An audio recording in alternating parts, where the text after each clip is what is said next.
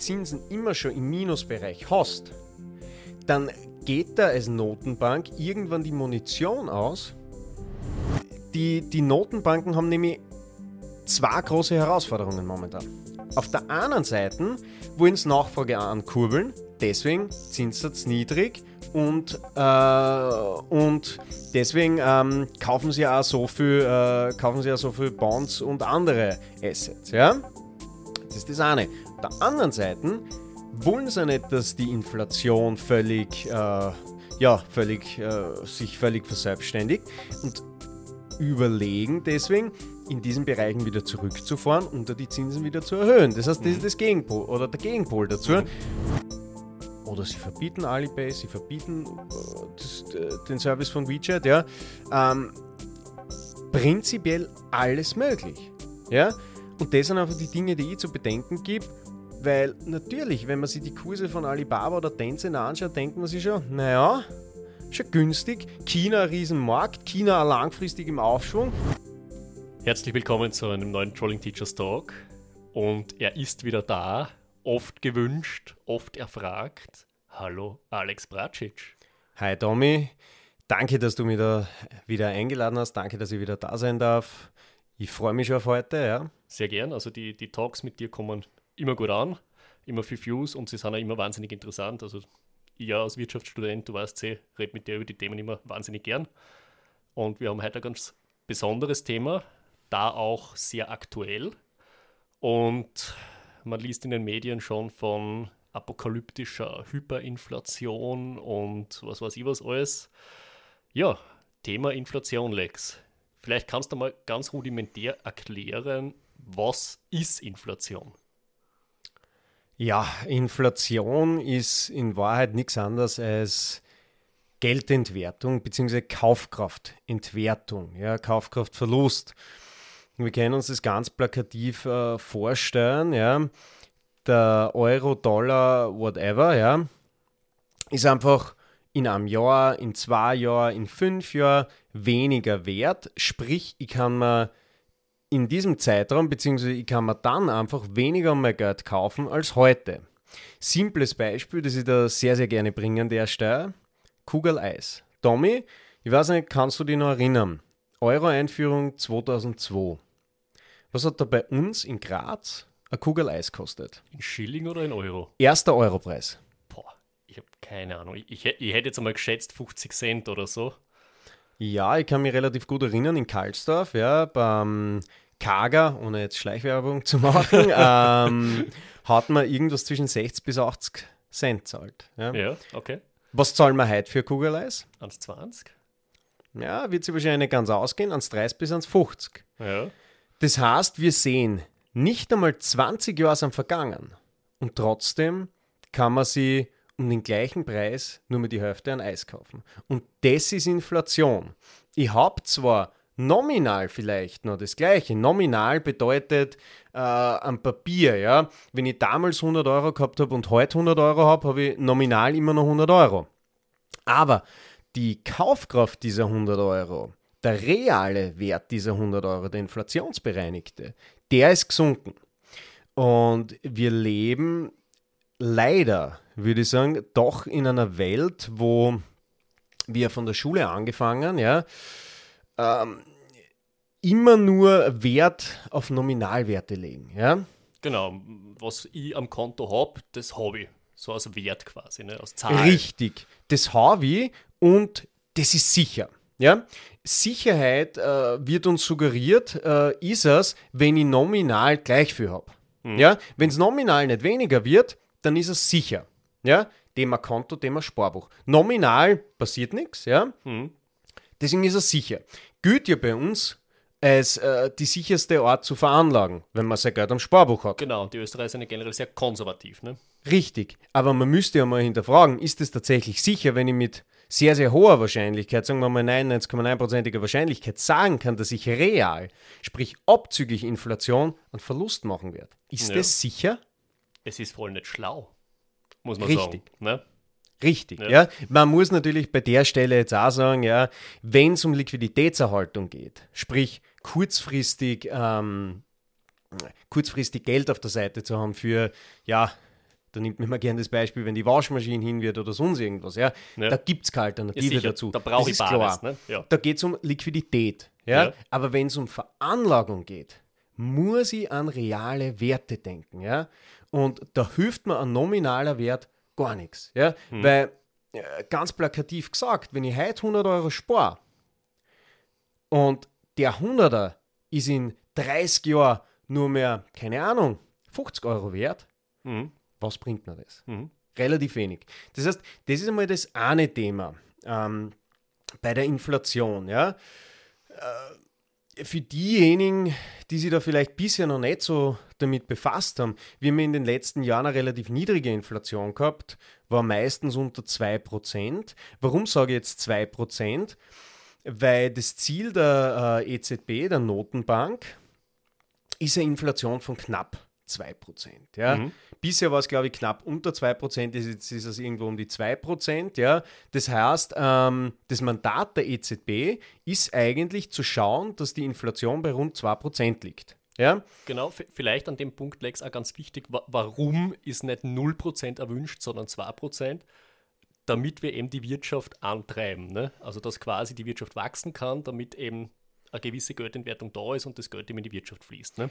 Ja, und es hat natürlich auch den ganz trivialen Grund, ähm, wenn man sein Ziel nicht erreicht, dass man dann ein bisschen einen Margin of Error hat, sprich, dass man ein bisschen nach unten abweichen kann, weil wenn null mein Ziel wäre und ihr erreicht es nicht, wäre sofort in einer Deflation drinnen. Ja?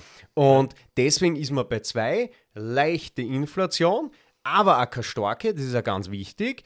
Und ich habe noch ein bisschen ein Margin of Error, sprich, wenn wir es nicht schaffen, mit unseren Maßnahmen äh, das Inflationsziel zu erreichen, sind wir eine kleine einer Deflation. Ja? Und das ganze Thema ist ja sehr, sehr interessant, weil die äh, letzten Jahre, seit 2007, 2008, seit der Finanzkrise, ja, haben wir bei uns de facto keine Zinsen. Genau, Nullzinspolitik, sowohl in der, FED als auch in der EZB. Ne? Richtig, beziehungsweise die FED hat zwischendurch schon die Zinsen langsam versucht zu erhöhen. Ja, wir haben das ja damals, also die FED hat vor Corona für zehnjährige ähm, Staatsanleihen schon über 2% gezahlt. Ja, wir waren bei zehnjährigen seit 2008, glaube ich, immer negativ. Ja? Was heißt negativ? Das heißt, wenn ich heute eine zehnjährige österreichische Staatsanleihe kaufe, mache ich nicht nur real, abzüglich, in, also nach der Inflation, ein Minus, ich mache sogar nominal ein Minus. Dann kann man das so vorstellen, ich kaufe eine Anleihe um 110, kriege dann jedes Jahr, keine Ahnung, 0,5 und kriege dann am Ende ähm, ja, 100 Retour. Nur, nur jetzt als Beispiel, ja, dass man sieht, ich habe mehr Zeit, als ich Retour rauskriege. Ja? Das heißt, wir haben da wirklich äh, eine negative Verzinsung. Ja? Und warum haben wir bei uns so negative oder so negative oder niedrige Zinsen? Warum ist das so? Ja? Ähm, da geht es darum, die Wirtschaft anzukurbeln. Ja? Und das ist ja auch ganz interessant, wenn man dann ein bisschen vergleicht, die EZB und die FED. Ja? Wie gesagt, die FED, also die amerikanische äh, Notenbank, die hat immer wieder eben auch 2018, was dann an den Börsen zu Ende des Jahres ein bisschen einen Tumult geführt hat, die Zinsen auch wieder versucht ein bisschen zu erhöhen und die sind da andere Wege gegangen als wir. Ähm, und da geht es darum, die Wirtschaft anzukurbeln. Ja? So, wenn du jetzt aber wie die EZB die Zinsen immer schon im Minusbereich hast, dann geht da als Notenbank irgendwann die Munition aus, wieder was zu tun, um weiter die Wirtschaft anzukurbeln. So, jetzt sind die Zinsen ganz tief. Was war der nächste Schritt? Wa- Was haben die Notenbanken als nächstes gemacht, um die Wirtschaft anzukurbeln und was machen sie nach wie vor? Wie pumpen sie jetzt Geld ein? Du wirst uns gleich sagen. ja, Thema Quantitative Easing. Ja? Okay. Ähm, was bei den Amerikanern schon relativ früher Thema war, ist bei uns, glaube ich, erst irgendwann zu 15, zu 16, zu 17 oder so gekommen. Das heißt, die Notenbanken kaufen Anleihen ja? und pumpen so das Geld in den Markt. Ja? Okay. Und ähm, das heißt, die, man muss sie die Zin oder Zinsen, ähm, Zinsen sind laufzeitabhängig. Ja? Umso länger die Laufzeit, umso höher der Zinssatz. Wenn man sich das dann äh, bildlich vorstellt, hat man Zinsstrukturkurve. Ja? Man hat für eine gewisse Fristigkeit einen gewissen Zinssatz. Ja? So. Und ähm, die Notenbanken können den kurzen Teil der Kurve Die ganz kurzen Sachen können es kontrollieren, weil da haben sie den Einlagezinssatz. Ja? Das können sie kontrollieren, das können sie wunderbar steuern. Einlagezinssatz heißt was? Ähm, der Zinssatz oder also der Zinssatz, ähm, wenn du über Nacht bei der Notenbank Geld hinterlegst, was du dafür kriegst. Das ist Okay. momentan äh, negativ. Das heißt, du zahlst, wenn du bei der EZB Geld hinterlegst. Ja? Ja. Ähm, und ja, das heißt, das kurze Ende haben sie relativ gut im Griff. Ja? Früher ist man in der Theorie davon ausgegangen, na, Notenbanken können das lange Ende der Kurve, sprich zehnjährige Zinssätze etc., nicht beeinflussen. Ja? Wie wir wissen, ist das natürlich ein Blödsinn, weil die Notenbanken gehen einfach her und kaufen zehnjährige Anleihen. Ja? Und damit können sie den Zinssatz sehr wohl beeinflussen, weil Über Angebot und Nachfrage wahrscheinlich. Richtig, Ne? Ja. über Angebot und Nachfrage, ja. Weil umso größer die Nachfrage, umso geringer der Zins wieder in dem Fall, ja. Und das ist da ganz wichtig, ja. Das heißt, das ist die zweite Variante, ja, die, oder die, die zweite Stufe von dem Ganzen dann eigentlich. Es wird massiv Kohle in den Markt pumpt, ja. Und was ist jetzt halt genau das Thema, wenn mehr Geld im Umlauf äh, ist und mehr Geld zirkuliert? Dann kommen wir halt irgendwo zum Thema Inflation, ja? Und da muss man jetzt auch manche oder gewisse Dinge unterscheiden, finde ich, ja? Das eine, was wir schon länger jetzt beobachten, ist die Asset oder die Inflation der Assetklassen. Was meine ich damit? In Wahrheit, die letzten Jahre ist alles gestiegen. Das ist wahr. Egal was du gekauft hast, das ist mehr wert worden. Richtig. Ja. Wurscht ob Immobilien, wurscht ob Aktien, ja, ähm, wurscht ob Kryptos, ja, es ist alles gestiegen. Und der Grund ist ganz einfach, es ist mehr Geld da und das muss irgendwo hin. Und wenn es irgendwo hingeht, steigt die Nachfrage. Was passiert, wenn die Nachfrage steigt? Der Preis steigt. Richtig. Ja. Ja. Und deswegen, ähm, deswegen sehen wir eine massive, äh, ja, massive ähm, Asset-Inflation. Ja. Die, es ist mehr Geld und die Dinge kosten einfach mehr. Ja. Und auch beim Thema Aktien beispielsweise, also momentan, wir, wir sehen fast wöchentlich neue Höchststände an den Börsen, ja. Und wie sagt man so schön?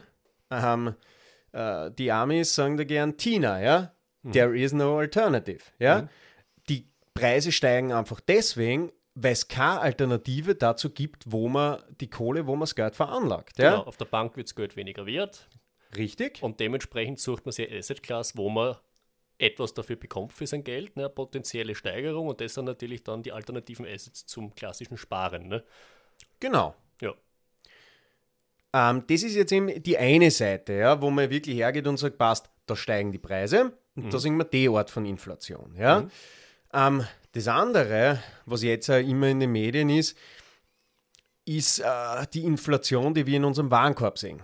Mhm. Genau. Verbraucherpreisindex, ne? wie er so schön heißt. Richtig, Verbraucherpreisindex, wo man ja sieht, äh, wo man ja sieht, die Inflation ist 3, 4, 5 Prozent teilweise, ja, wenn man es im Vergleich zum Vorjahr Genau. auf die Monate bezieht.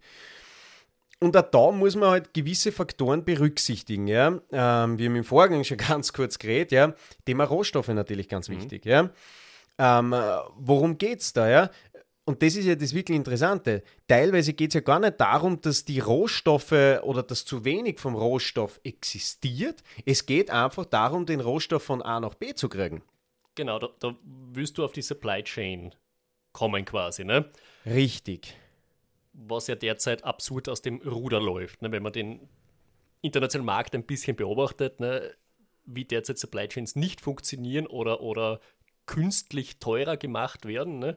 ähm, dann ist das eine neue Dimension. Ne? Ja, vor allem, weil man, ähm, so sehe ich das zumindest, eigentlich gedacht hat, über so triviale Dinge wie eine Supply Chain mittlerweile erhaben zu sein und zu sagen, naja, gut, wir sind äh, 21. Jahrhundert und Supply Chain, okay, das ist schon längst ein Thema, äh, das haben wir schon längst gemeistert, da wissen wir schon längst, wie wir tun. Und wir sind halt einfach damit der Situation immer noch konfrontiert, dass quasi es war überall Lockdown, es ist nichts mehr passiert. Und auf einmal war eine riesige Nachfrage da, ja, die Leute haben bestellt, bestellt, bestellt, ja, und auf einmal ist alles wieder aufgegangen und dann haben sie versuchen müssen, die Supply Chains wieder hinzukriegen, ja. Genau. Und das sieht man ja an den Häfen, also an den Häfen spüren sie die absurdesten Szenen ähm, ab, ja. Die Schiffe fahren ganz normal und dann ist äh, riesen Stau im Hafen, ja. Die Schiffe können nicht anlegen, stehen dort im Stau. Auf der anderen Seite stehen die LKWs meilenweit im Stau, ja. Ähm, es geht einfach nichts weiter, ja. Mhm. Ähm, eine der absurdesten Szenen hat es ja in, in, in, bei den Briten gegeben mit den ähm, mit die LKW-Fahrer, ja. Die Briten genau, haben ja. auf einmal keine LKW-Fahrer mehr gehabt. Was war, was war dann das Resultat? Sie haben auf einmal an den Tankstellen keinen Sprit mehr gehabt. Genau. Ja? Und es ist dann sogar das Heer eingesprungen ne, mit LKW-Fahrern, damit sie irgendwie die Ware von A nach B bringen. Ne? Also richtig, richtig. Also da sieht man, das sind massive Themen, wo man gedacht hat, das ist alles kein Problem mehr. Ja? Genau. Ähm, und äh, da, da stellt sich für mich aber eine ganz spannende Frage, beziehungsweise ein ganz spannender Gedanke. Ja? Wenn sich jetzt diese Supply Chain Crisis wieder entspannt, ja, oder sagen wir umgekehrt, ja, die Preise steigen natürlich deswegen von manchen Sachen jetzt so stark, weil äh, die, das Angebot so gering ist, weil es einfach nicht von A nach B kommt. Ja? Genau. Jetzt irgendwann, davon ist zumindest auszugehen, wird sich das aber insofern wieder entspannen, als dass der, äh, dass die, das Angebot aufholt und mhm. dann eine Riesenschwemme an Produkten da sein wird und der Preis, so vermute ich, auch wieder zurück aber geht. Das haben wir beim Holz äh, im Vor, na heuer ganz, äh, ganz, ganz schön gesehen. Holzpreise sind irrsinnig in die Höhe geschossen genau. und sind jetzt wieder tief. Ja? ja. Weil es hat einfach jeder gleichzeitig Holz haben wollen. Ja? Die Nachfrage war irrsinnig hoch. Ja, dann hat es auf einmal wieder Holz gegeben, das Angebot war hoch und der Preis fällt wieder, weil es müssen ja die Supplier dann auch ihr Holz wieder loswerden und dementsprechend so fällt der Preis. Das heißt, ähm, was gerade bei den Amis jetzt oder der, der, der Powell, der, der ähm, Fettchef da so gerne ja sagt, Inflation is transitory. Ja? Also Inflation, die, die momentane Inflation ist vorübergehend, das entspannt sie wieder. Mhm. Was aber dazu ganz spannend nur ist, ähm, ist folgendes. Wenn man jetzt bei uns beispielsweise beobachtet, die Gehaltsverhandlungen, Metaller. Mhm. Ja, ich habe jetzt nicht auswendig im Kopf, wie viel die verlangen. Ich glaube, sie wollen viereinhalb. Irgendwas in der ja. Größenordnung über 4%. Ja. ja.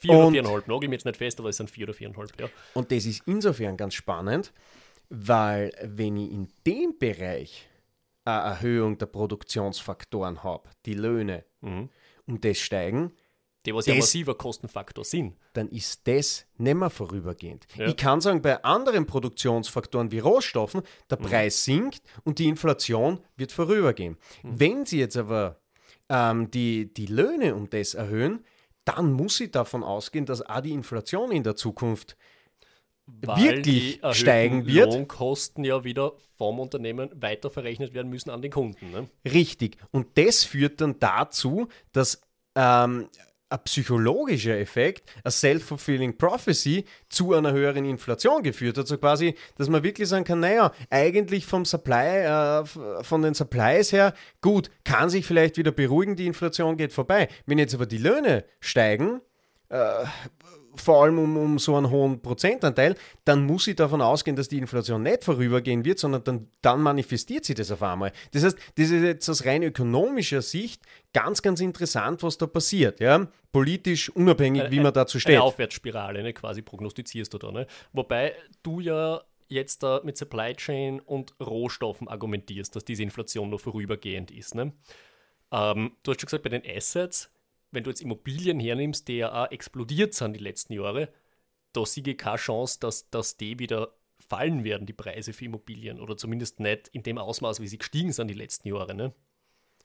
Erstens einmal argumentiere nicht ich ähm, über die Supply Crisis, sondern der, der Fed-Chef, der Powell, äh, dass Inflation transitory ist. Ja, ja, ja das aber, möchte aber, ich nur sagen. Ja. Das schon, aber es bezieht sich dann nicht trotzdem nur auf die Bereiche, wo jetzt die Preissteigerungen wirklich vorübergehend sind. Ne? Genau, genau, genau, genau. Ähm, aber der zweite Bereich, Thema Immobilien, das ist natürlich sowieso was Eigenes. Ja.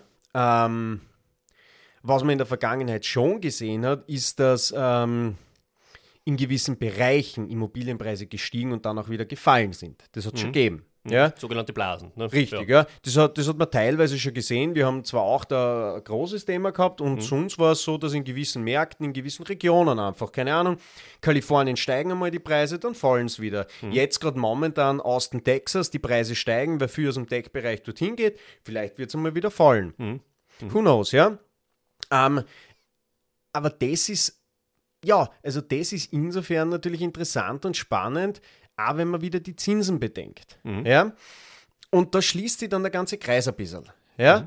Ähm, die, die Notenbanken haben nämlich zwei große Herausforderungen momentan. Auf der einen Seite wollen sie Nachfrage ankurbeln, deswegen Zinssatz niedrig und, äh, und deswegen ähm, kaufen sie auch so viel, äh, kaufen sie auch so viel Bonds und andere Assets. Ja? Das ist das eine. Auf der anderen Seite wollen sie nicht, dass die Inflation völlig, äh, ja, völlig, äh, sich völlig verselbstständigt und überlegen deswegen, in diesen Bereichen wieder zurückzufahren und die Zinsen wieder zu erhöhen. Das heißt, das ist das Gegenpol oder der Gegenpol dazu, wo die Fed ja gestern äh, das Tapering verkündet hat. Tapering heißt nichts anderes als, ja, wir kaufen weiter Anleihen, aber das Volumen reduziert sich von Monat zu Monat jetzt, glaube ich. Ja? Und die Fed beispielsweise kann man davon ausgehen, nächste, Ende nächsten Jahres, dass sie dann vielleicht schon die Zinsen wieder erhöhen werden. Ja? Ja. Und der, der, der andere spannende Punkt ist, wenn jetzt die Notenbanken keine Anleihen mehr kaufen, ja, dann haben sie das lange Ende der Zinskurve nicht mehr in der Hand.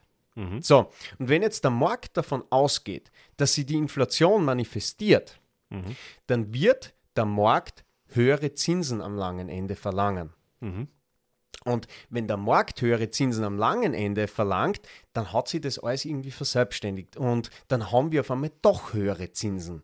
Ja? Und dann werden wir vielleicht auch am kurzen Ende höhere Zinsen kriegen. Ja? Und das führt mich jetzt zum Immobilienthema, weil wir alle wissen, der Großteil der Immobilien, bei uns zumindest, wird auf Pump, Genau. auf Kredit Richtig. gekauft. So, jetzt wissen wir auch, nicht alle schließen einen Fixzins ab, ja, das Ja. ist einmal so, ja. Ähm, insbesondere die Menschen, die äh, vielleicht nicht so viel Spielraum haben, haben sich für einen Variablen entschieden, weil sie sich denken, na gut, da zahle ich jetzt weniger. Aber die sind eigentlich dem größten Risiko ausgesetzt, weil die haben das größte Problem, wenn der Zinssatz dann ansteigt. Weißt du, ich muss dir da jetzt kurz zwischentragen, ähm, Alex, wie viel ungefähr der Prozentsatz ist zwischen Leuten, die sich entscheiden für variabel und fix? Hast du da irgendeinen Anhaltspunkt? kann ich, kann, ich dir, kann ich dir so jetzt nicht Ja. sagen. Ja. Ähm, aber das Entscheidende ist halt, wir haben einen sehr, sehr großen variablen Anteil auch. Mhm. Ja. Das ist einmal Fakt. Und es wird da, wenn die Zinsen steigen sollten, sicher Schicksale geben, wo Menschen sie dann schwer tun werden oder vielleicht gar nicht mehr ihre Kredite tilgen können. Gleichzeitig, wenn die Zinsen steigen und da die Nachfrage allgemein volkswirtschaftlich ein bisschen zurückgeht, könnte es auch dazu sein, dass die Wirtschaft wieder nach unten geht, Mhm. was dazu führen könnte, dass vielleicht da wieder Arbeitsplätze verloren gehen, Mhm. was dazu führt, dass noch, we äh, noch weniger Leute ihre Raten zahlen können. Mhm. Was dazu führt, dass die Nachfrage nach den Immobilien kleiner wird. Was dazu führen kann, dass dann auch schlussendlich der Preis wieder fallen könnte. Das ist natürlich nur ein Szenario, was eintreten kann.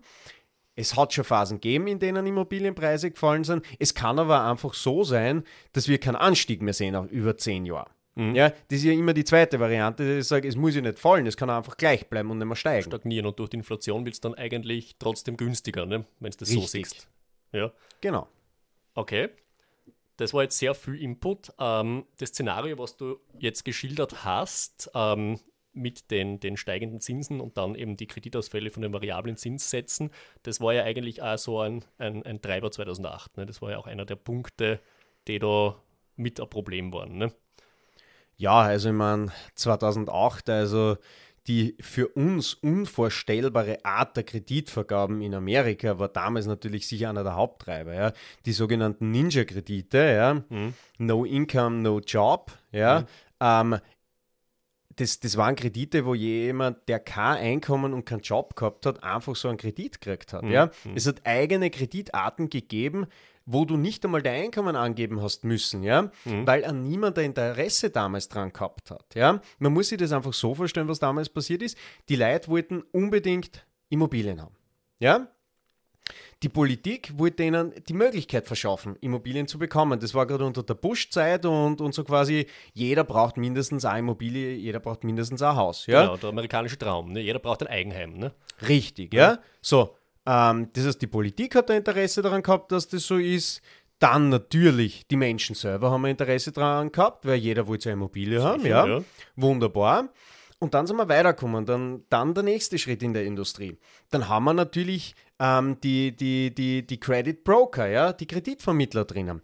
Die haben ein Interesse daran, weil die natürlich äh, umso mehr Kredite vermittelt werden, umso mehr verdienen sie. Ja? Provision, ne? Ja. So, und jetzt kommt das wirklich Interessante, weil eigentlich würde man sich dann vielleicht denken, na gut, aber spätestens bei den Banken müsste ja Schluss sein, weil die werden ja kein Interesse daran haben, faule unter Anführungszeichen Kredite auf ihren Büchern liegen zu haben. Ja? Stimmt, aber das ist noch lange nicht de, äh, das Ende von dem Ganzen, weil die Banken haben die Kredite weiterverkauft an den Kapitalmarkt. Ja? So, das heißt, die Bank hat diese Kredite nicht auf ihren Büchern gehabt. Ja? Das ist dann weitergegangen zu Investmentbanken. Investmentbanken haben die Kredite gebündelt. Ja? Das heißt, man hat dann, weiß ich nicht, Tausende von Immobilienkrediten in, in einem Produkt drinnen gehabt, in einem äh, sogenannten MBS, Mortgage Backed Security, ja. Und die haben dann diese Mortgage Backed Securities, die sie selbst erstellt haben, weiterverkauft am Kapitalmarkt, ja. Das heißt, man kann sich das irgendwie vorstellen wie so ein, äh, ein hinigen Apfel, der einfach immer weitergeben worden ist. Ja? Und schlussendlich ist er bei den Investoren, bei irgendwelchen Versicherungen, Pensionsfonds etc. ankommen. War alles top geratet, AAA geratet immer. Ja? Die Investoren haben die Leute das aus die Hände gerissen. Warum? Naja, das war bestes Rating und super Zinssatz. Ja? Und du siehst daran, jeder hat ein Interesse daran gehabt, dass das Spiel immer weitergeht. Die Leute wollten dann ein zweites Haus, die Kreditvermittler wollten immer mehr verdienen, die Banken wollten immer mehr verdienen, die Investmentbanken wollten immer mehr verdienen und die Investoren haben sich gefreut, weil sie so super tolle Anlagen haben. Ja? Und das hat eigentlich dazu geführt, dass das Ganze immer weiter ausgeufert ist. Ja? Äh, Und schlussendlich sind sie dann halt draufgekommen, okay, die ja, Immobilien äh, oder die Kredite, die da eigentlich hinter dem Ganzen stecken oder hinter dem Ganzen stehen, sind vielleicht doch nicht von so hoher Qualität. Und dann war ja das ein Dominoeffekt. Ja? Äh, wir haben schon mal darüber geredet, über den Film The Big Short, den man an der Stelle wirklich sehr empfehlen kann. Also ich zumindest. Ich weiß nicht, ob er dir auch gefallen hat, Lex, aber ich habe gefunden, dass der wirklich sensationell gut war.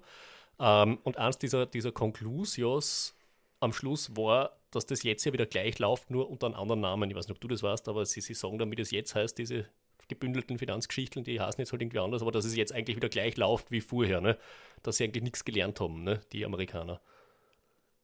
Erstens mal, den Film kann ich auch auf alle Fälle empfehlen. Ich kann das Buch empfehlen. Ist auch sehr interessant. Der Film basiert ja auf einem Buch. Ja. Ähm, und natürlich gibt es weiterhin jetzt äh, Asset-Backed Securities und Mortgage-Backed Securities. Das Produkt per se ist ja nicht schlecht. Nur das Pricing war einfach falsch. Und es hat niemand ein Interesse daran gehabt, das richtig zu pricen. Ja?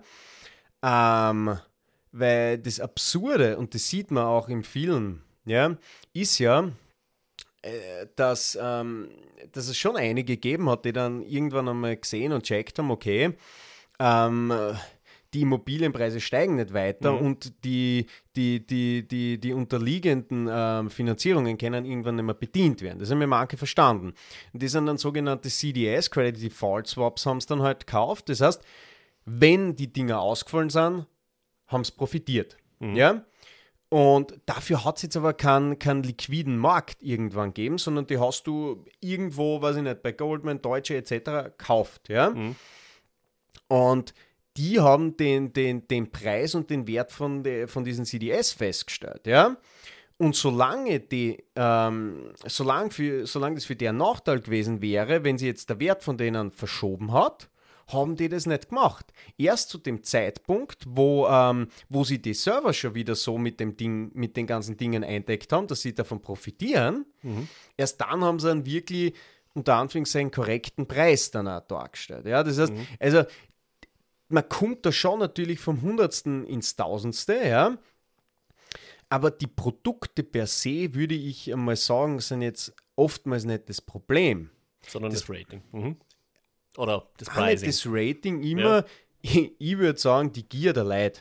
Mhm. Ja gut, aber das wissen wir ja, dass die nicht unbedingt abnimmt in der Zeit, ne? also die Gier der Leute. Ne? Na, ganz das bestimmt nicht, ja. Um, umsonst sagt man nicht, dass, ähm, glaube, der Jesse Livermore, einer der, der bekanntesten Trader, ja, mhm. ganz alt, ich glaube, der hat gesagt, ja, äh, die Märkte werden sich zwar ändern, aber eins wird sie nie ändern, und zwar die Menschen dahinter, und die werden von zwei Emotionen ähm, geführt, ja, Fear, also Angst und Greed, ja, die Gier. Ja. Und das wird sie nie ändern. Das da bin ich hundertprozentig ne? davon überzeugt, weil vielleicht nur den letzten Satz noch zu 2008, ja, mhm. wenn man dann davon ausgeht, dass kleine Gemeinden in Deutschland und Österreich unbedingt diese Wertpapiere, diese MBS haben wollten, ja, weil die haben halt gedacht, ja, so super Renditen und sie müssen unter Anführungszeichen die Dinge von den Großen kaufen, von denen mhm. sie gar nichts verstehen, ja, dann kann man da schon der Gier von diesen Menschen auch mhm. zumindest eine gewisse Teilschuld daran geben. Und da bin ich bei dir, das ändert sich bestimmt nicht. Mhm. Ähm, bevor wir zum zweiten großen Block heute kommen, also der erste Block war oder ist Inflation, der äh, zweite Block wird dann ein Bild der chinesische Markt sein. Ähm, als Abschluss noch, es ist eigentlich immer so, du hast von diesem Domino-Effekt geredet, ne, wenn jetzt die Zinsen gehoben werden und was passieren könnte. Das war jetzt ja nur ein, ein relatives Szenario. Ne? Ähm, was antwortest du Leuten, die sagen, Lex, soll ich jetzt noch in Aktien einsteigen? Zahlt sich das jetzt nur aus oder ist es eh schon zu spät, weil jetzt ist eh schon alles gestiegen um, weiß ich nicht, wie viel 100 Prozent? Na, das kommt drauf an, was du, ähm, was du möchtest, ja, was du damit erzielen möchtest. Ja. Wenn du jetzt sagst, du soll ich jetzt noch Aktien kaufen, ist es alles so gestiegen ähm, und ich würde gern, keine Ahnung, in einem halben Jahr, Jahr eine Profite damit machen, dann sage ich, du, wenn du zocken willst, mach, ja aber von einem vernünftigen Investment hat das, äh, oder damit hat es dann relativ wenig zu tun. Das ist eine pure Zockerei. Mhm. Ja? Weil wie sich kurzfristig die Kurse entwickeln, weiß kein Mensch. Ja? Man kann drauf zocken, man kann sagen, okay, gewisse Dinge sprechen dafür, gewisse Dinge sprechen dagegen, kann man alles machen. Ja? Wenn man allerdings hergeht und sagt, naja, ich würde jetzt langfristig investieren, ich würde auf 10, ich würde auf 20 Jahre investieren, beispielsweise, ja, mhm. dann ist der Aktienmarkt sicher eine, eine gute Alternative. Ja. Mhm. Also ich finde, man muss das so ein bisschen trennen. Ja? Und auch da muss man sich dann natürlich die Frage stellen, gehe ich mittel- bis langfristig davon aus, dass ähm, die Wirtschaft nach oben geht. Ja? Mhm. Wenn jetzt äh, unter Anführungszeichen Long Wirtschaft bin, ja, mhm. Dann wird es Sinn machen, wenn ich, wenn, ich, äh, wenn ich in Aktien, jetzt vielleicht nicht direkt in Einzeltitel, das würde ich jetzt eher weniger empfehlen, sondern über irgendwelche Vehikel, ähm, dann, also dann, quasi Risikostreuung über, über Fonds oder was weiß ich was. Ne? Also, richtig, ja, richtig, richtig. ja. Hat, ne? ähm, dann würde ich das auf alle Fälle empfehlen. Ja? Und den Sicher. Satz noch vielleicht, ja, ja ähm, natürlich, man wird und man muss davon ausgehen, dass es Schwankungen gibt und man muss auch definitiv davon ausgehen, dass es so Ereignisse wie März 2020 Corona, mhm. 2018, Ende des Jahres einmal 10, 15 Prozent minus, 2007, 2008, ja, all diese Dinge, wo die Finanzkrise war, ähm, all diese Dinge werden wiederkommen. Ja? Mhm. Das heißt, ich bzw. wir gehen ja sogar davon aus, ähm, dass alle, keine Ahnung, zehn Jahre irgend so ein Ereignis stattfindet. Ja? Mhm. Man weiß nicht, was es ist, ja. Aber man muss davon ausgehen, dass irgendwas sein wird. Ja? Das heißt, wenn man in den Aktien- oder Wertpapiermarkt investiert, dann muss man im Kopf ähm, vorbereitet sein, dass so ein Ereignis wieder kommt. Ja? Und das ja. ist in Wahrheit das Entscheidende aus meiner Sicht. Dann auch gleich die Folgefrage. Der Counterpart, also sehr viele in meinem Bekanntenkreis argumentieren umgekehrt und sagen, sie lassen das Geld jetzt liegen, nominell am Konto, und sagen, wir warten, bis es kracht, weil das kann nicht ewig so gehen und dann kaufen wir billig ein. Ja, verstehe, macht da absolut Sinn. Ja.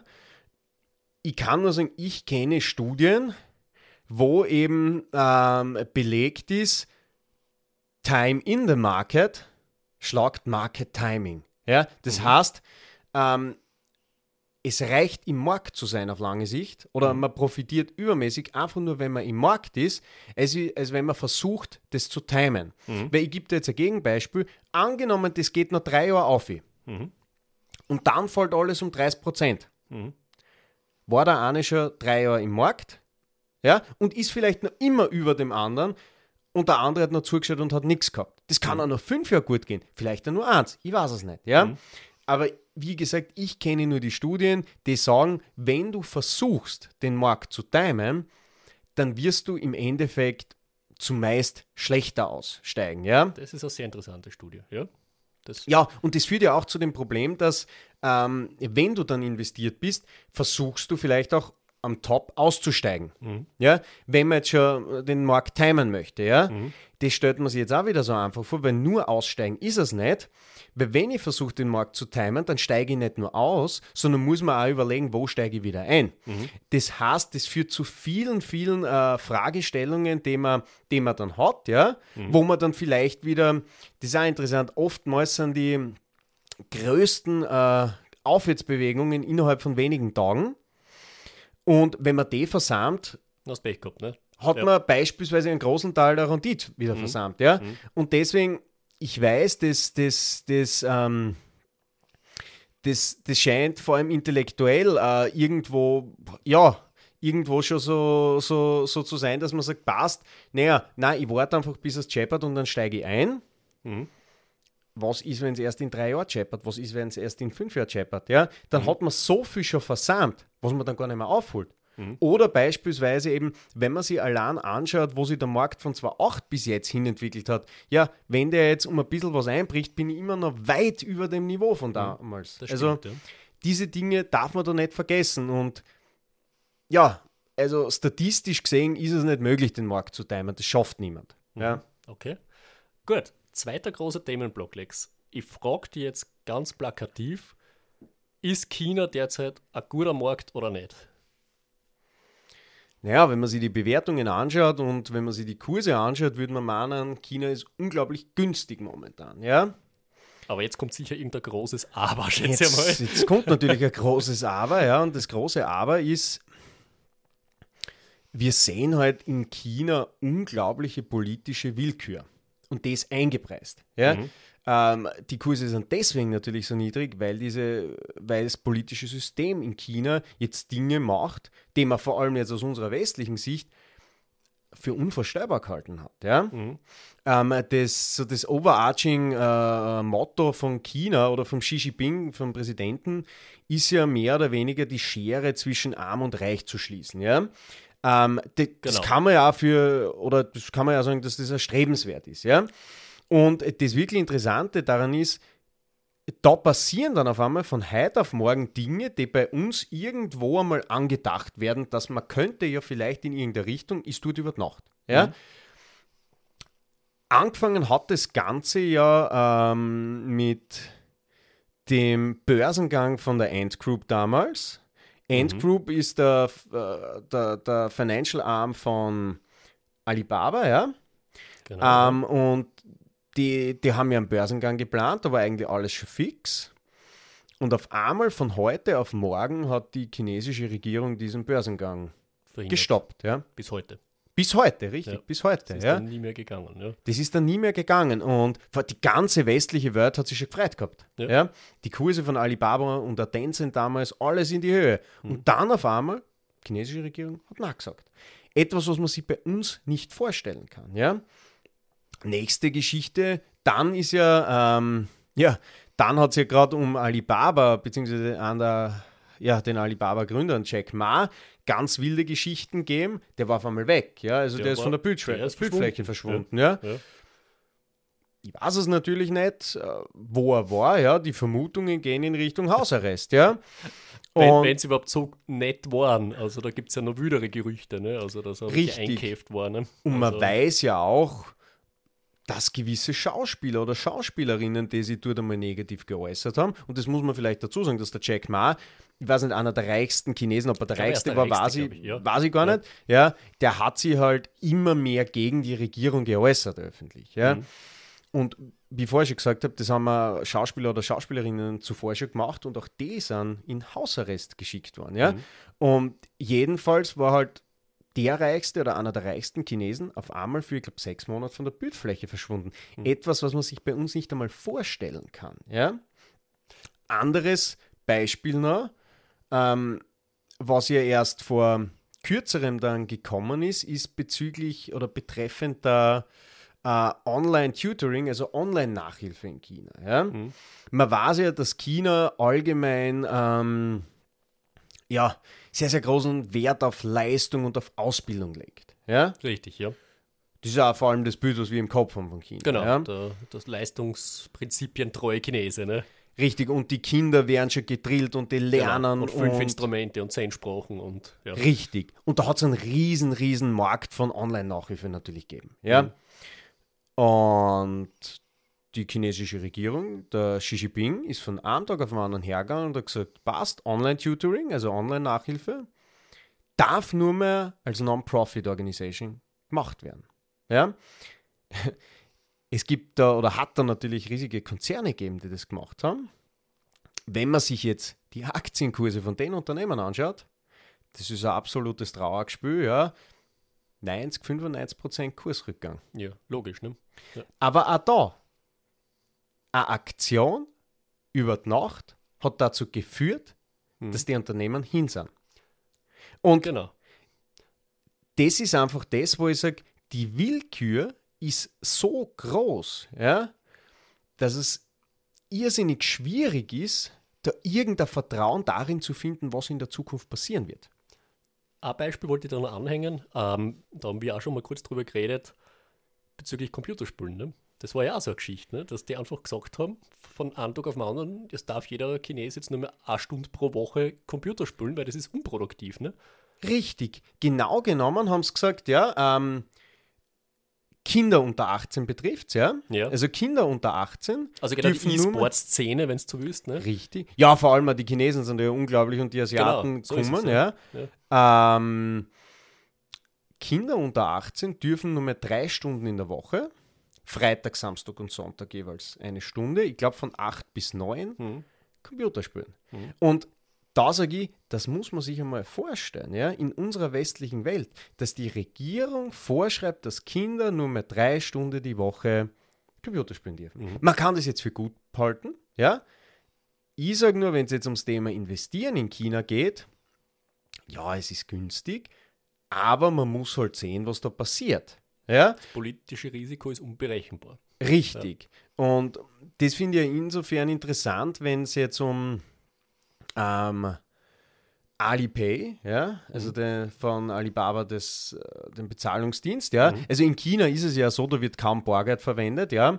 Sogar ähm, äh, Bettler auf der Straße haben ähm, die betteln jetzt einfach, also die betteln nicht Münzen oder Scheine, sondern die haben äh, eine Tafel mit einem QR-Code oben, ja. Das klingt jetzt ganz, ähm, ja, befremdlich für uns, aber die haben da Tafeln mit QR-Codes, ja, damit eben, damit online denen Geld überwiesen werden kann. Und das sind natürlich Alipay und WeChat von Tencent, sind dann natürlich ganz führend in dem Bereich, ja. Aber auch da, man weiß, China möchte ja den E-Yuan, ja, also die, die, die, die Kryptowährung der chinesischen Zentralbank dann, möchte auch in diesen Markt vorstoßen, weil sie der privaten Wirtschaft dann nicht zu viel Kontrolle lassen wollen. Ist ganz klar. Und alles, was elektronisch erfasst ist, ist nachvollziehbar. Ne? Und Bargeld kann ich nicht jede Transaktion nachvollziehen. Ne? Richtig, und was bei diesem E-Horn natürlich das Besondere ist, ist, das ist eine Forderung direkt gegenüber der Notenbank. Das heißt, nicht eine Einlage bei irgendeiner Geschäftsbank, die dann vielleicht pleite geht, sondern eine Forderung direkt gegenüber der Notenbank. Und man muss sich vor Augen halten, Bargeld, wurscht wo, überall auf der Welt, ist im Endeffekt auch nichts anderes als eine Forderung gegenüber der Notenbank. Wenn ich einen 100-Euro-Schein habe, ist das eine Forderung gegenüber der Notenbank.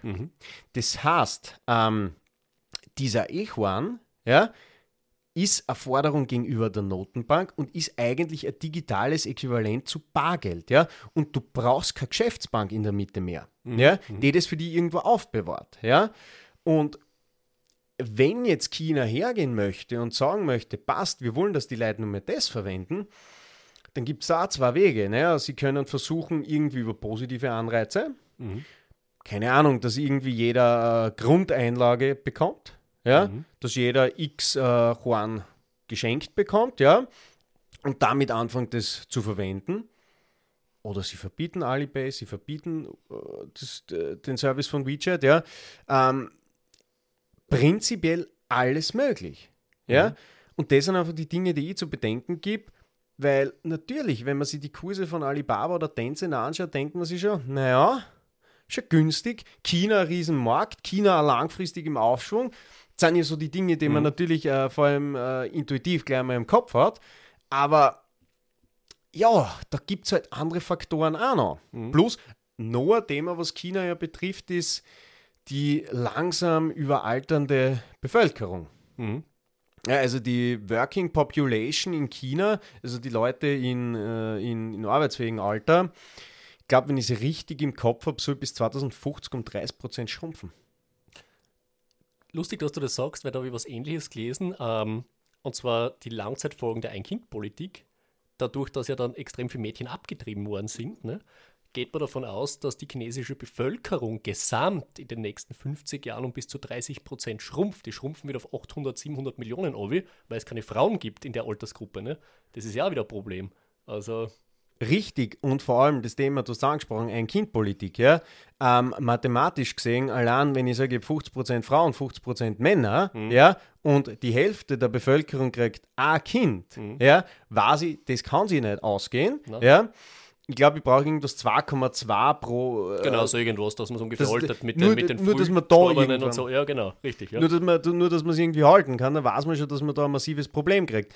Gut, kann man auch gegen argumentieren. Es gibt ja für die Wirtschaftsleistung in Wahrheit, so sagt die Theorie, zwei Dinge, die wichtig sind. Das eine ist die Working Population. Umso mehr Leute es gibt, die arbeiten können, umso besser für, für die Wirtschaft. Und das zweite ist die Produktivität. Ja, weil, die, weil ähm, wenn ich jetzt hergehe und sage, ich habe einen Produktivitätsfaktor, den ich mit der Anzahl multipliziere, passt. Ja, dann habe ich in Wahrheit meine, meine Gleichung. Ja. Und wenn ich jetzt sage, okay, die Bevölkerung dort ähm, ja, schrumpft zwar, habe ich noch immer irrsinnig viel Spielraum, wenn es ums Thema Produktivität in China geht. Mhm, das stimmt, ja. Das heißt, da kann man auch ein bisschen gegenargumentieren und kann sagen, gut, im Endeffekt könnte es trotzdem immer noch ausreichen für positive Wirtschaftsleistung, aber die Chinesen haben definitiv Probleme aufgrund ihrer Ein-Kind-Politik. Ja? Die sie aber mittlerweile abgeschafft haben, Richtig, sagen. richtig. Ja. Aber überalternde äh, Bevölkerung, klar, das ist äh, für, für jedes Land ein Problem. Ja? Man sieht es in Japan, ja. Japan hat ja ein Riesenproblem mit der überalternden äh, Bevölkerung, ja. Auch wir in Europa werden Themen bekommen, ja. Allein wenn man sich in Österreich das Pensionssystem überlegt, ja. Ähm, wenn man, wenn man bedenkt, ja, dass äh, die, die, also dass wir immer älter werden, ja, gleichzeitig die Leute auch durch Studium etc. immer später zu arbeiten beginnen, ja, dann wird es halt eng, dass da, dass da und gleichzeitig auch die, das Pensionsantrittsalter derweil zumindest nicht merklich steigt, ja, dann wird es mathematisch halt irgendwo schwer werden, Pensionen auszuzahlen. Oder ich kann nicht hergehen und sagen, passt, ich zahle auf der einen Seite länger aus und kriege weniger ein. Geht sie nicht wirklich aus, ne? Ja. Funktioniert halt nicht. Ich glaube, Lex, Pensionssystem, Pensionsveranlagung von Staaten wäre vielleicht wieder ein Thema für einen eigenen Podcast. Das wäre auf jeden Fall interessant, weiß nicht, was du davon hältst, aber Sicher, klar. da können wir gern was machen. Ähm, ich glaube, die Themengebiete haben wir halt im Großen und Ganzen gut abgedeckt. Oder willst du noch was anfügen? Na, äh, konkret wird mir jetzt nichts mehr einfallen. Einfach nur vielleicht abschließend noch eben bei den Kapitalmärkten. Man muss einfach im Kopf behalten, ja, kurzfristig kann man nicht vorhersagen, wie sich die Dinge entwickeln. Und man soll es vielleicht auch nicht versuchen. Ja. Ähm, wie der Charlie Munger, der ähm, Investment Buddy von Warren Buffett, ähm, mal so schön gesagt hat, you don't have to be a genius, just don't be stupid. Ja? Und deswegen, man sollte vielleicht nicht versuchen, Dinge zu machen, die gar nicht gehen, sondern ihr auf- sie auf die Basic Principles verlassen und dann ist die Wahrscheinlichkeit groß, dass man langfristig auch gut aussteigt. Super schöner Schlusssatz, Lex. Danke, dass du heute wieder da warst. Ich freue mich schon wieder auf die nächste Folge mit dir und schönes Wochenende. Danke, hat mich auch sehr gefreut.